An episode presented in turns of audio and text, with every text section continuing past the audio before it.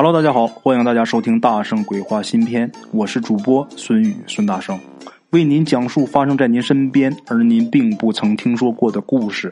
每天晚上，大圣鬼话与您不见不散。各位鬼友们，大家好，我是孙大圣啊。咱们今天的这个故事呢，是鬼友他堂弟给咱们提供分享的这么一个故事。鬼友的堂弟啊，在北方的某个省会城市啊，前几年呢是刚入职的时候呢。遇到这么一个事情，他堂弟啊所在的这个公司啊，不管午饭啊，他们都是到这个写字楼附近去买。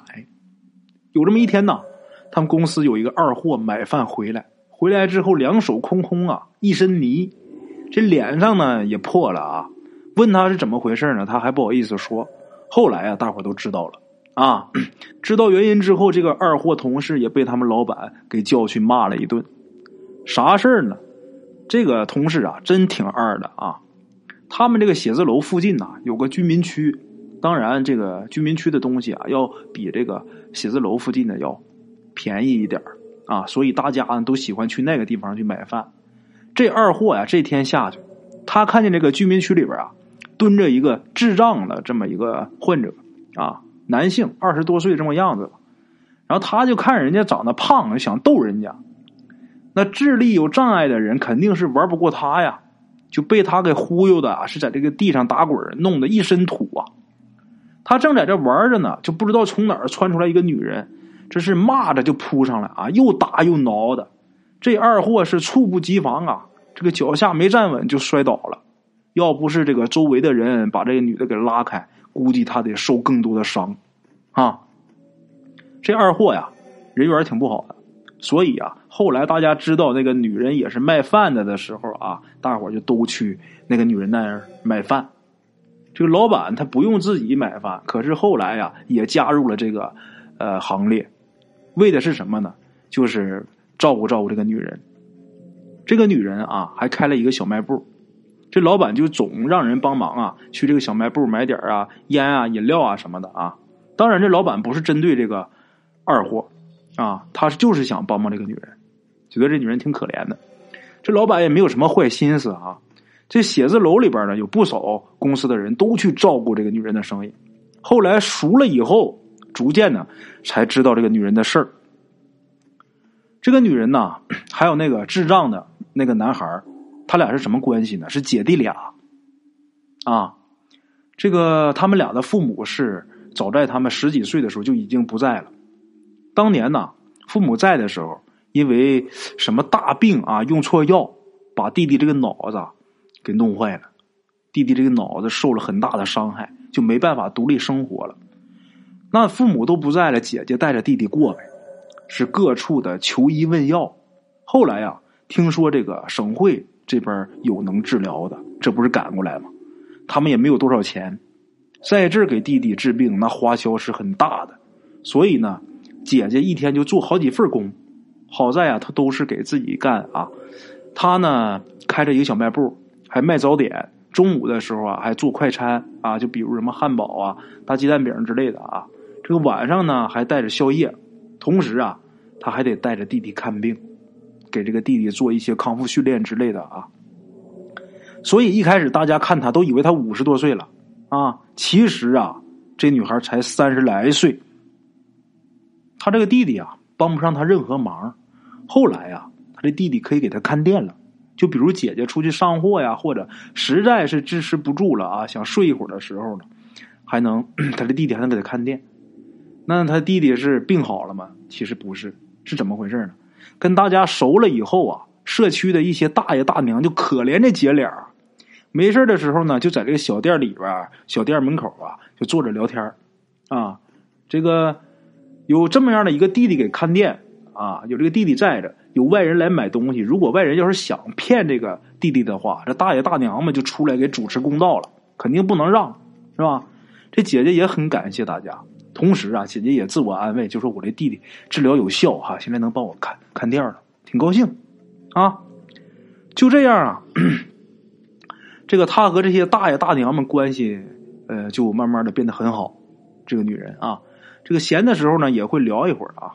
有这么一天呢，老人们来，就看见这姑娘呢，这个眼睛啊都是红的，这是一看是刚哭过呀，就问呐：“孩子，你怎么哭了呀？”然后这姐姐就说呀：“没事啊，梦见爹妈了。”这个老人们就安慰呗，是吧？然后他说：“嗨，没事哎呀，我梦见我爹妈挺高兴的，还带了好多好吃的呀，好衣服，把我弟弟打扮的挺好的，还说要给我弟弟娶媳妇儿。”他是这么一说，可是这老人听完之后觉得这事不妙啊，这事不妥，但是当面没敢说啊，就是在老人呢自己这个圈子里边说，就说这不是什么好兆头啊，他爸妈都没有了啊。类似的梦，这姐姐连续做了一个礼拜左右，啊，她就只是说梦见爹妈了，还说呢，等过年回去给爸妈多烧点纸。有这么一天呢，姐姐又出去上货，现在他已经习惯让弟弟给他看店了啊。这个跟几个在店里边的坐着的老人就简单的托付了一声，这姐姐就出去上货就走了。这老人们呢在店里啊坐着，这弟弟在店门口玩玩什么呢？就附近有这么一个。商户啊，他们家装修有这个沙子，就放在这个楼下。这个有智障那个弟弟啊，就在那玩沙子啊。老人们呐，就看他就跟这个四五岁的孩子一样啊，聊着天呢，时不时的关照几句。然后这个弟弟也在回话啊。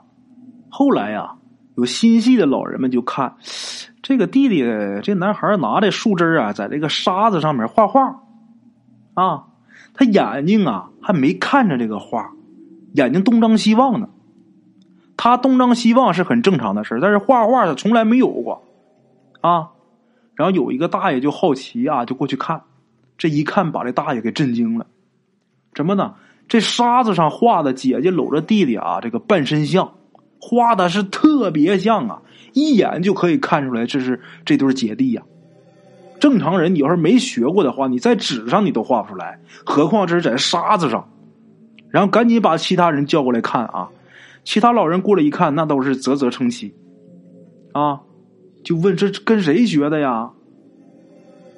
然后这弟弟也是就是傻呵呵笑，他也说不出来，他就画好了，就抹就给抹平了，抹平了再画一遍，啊，这个反复几分钟时间就能画出来一幅。这老人们看着奇怪呀，做回去之后就七嘴八舌的就议论了，就说这孩子他有这手艺的话，以后要是去这个路边画画，他也能养活自己呀。行啊，这老人们还都替他高兴呢啊。老人们互相这么聊天啊，就没再怎么关注这个弟弟啊。等再看这个男孩的时候啊，这男孩已经不画了，画已经不画了，就只是蹲在这个地上。然后看着这个小卖部啊，默默的流眼泪。老人就问他呀，说你怎么了？他也不说话啊。老人刚才呀，热烈的讨论了半天，这会儿啊，谁也没愿意站起来啊。再说呀，他这弟弟这智商就像几岁的小孩哭哭笑笑也很正常啊。这个问他怎么不说话，这老人呢也就没再问，就继续聊啊。聊了一会儿呢，再看他还是那个姿势，在那蹲着。脸上还有眼泪，连表情都没变。这时候有个大爷就觉得有点不对啊，过去这一摸，这人已经没气儿了，吓得大伙儿是赶紧打幺二零的打幺二零，打幺幺零的打幺幺零。啊，这小伙子脑子是有问题，但是身体没问题啊。一个二十多岁的大小伙子说死就死啊，那警察来了肯定也得要查呀，查原因呐。但是啊，这个经过检验之后啊，发现这个死因挺蹊跷的。什么死因呢？就跟这个几十岁的老人是一样的，死于器官衰竭。这不可能啊！前一天还活蹦乱跳的呢，是吧？说死就死，说没就没啊！这也太奇怪了。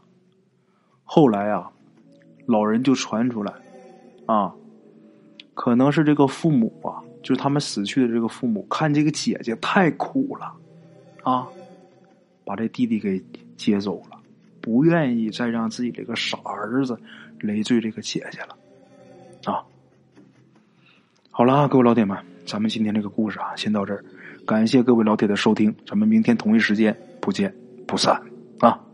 OK，各位老铁们啊，咱们今天的故事呢，先到这里。感谢各位好朋友的收听啊！我的投稿微信是幺八七九四四四二零一五，欢迎各位好朋友加我的微信，点赞、转发、评论。今天呢，故事先到这儿，咱们明天同一时间不见不散。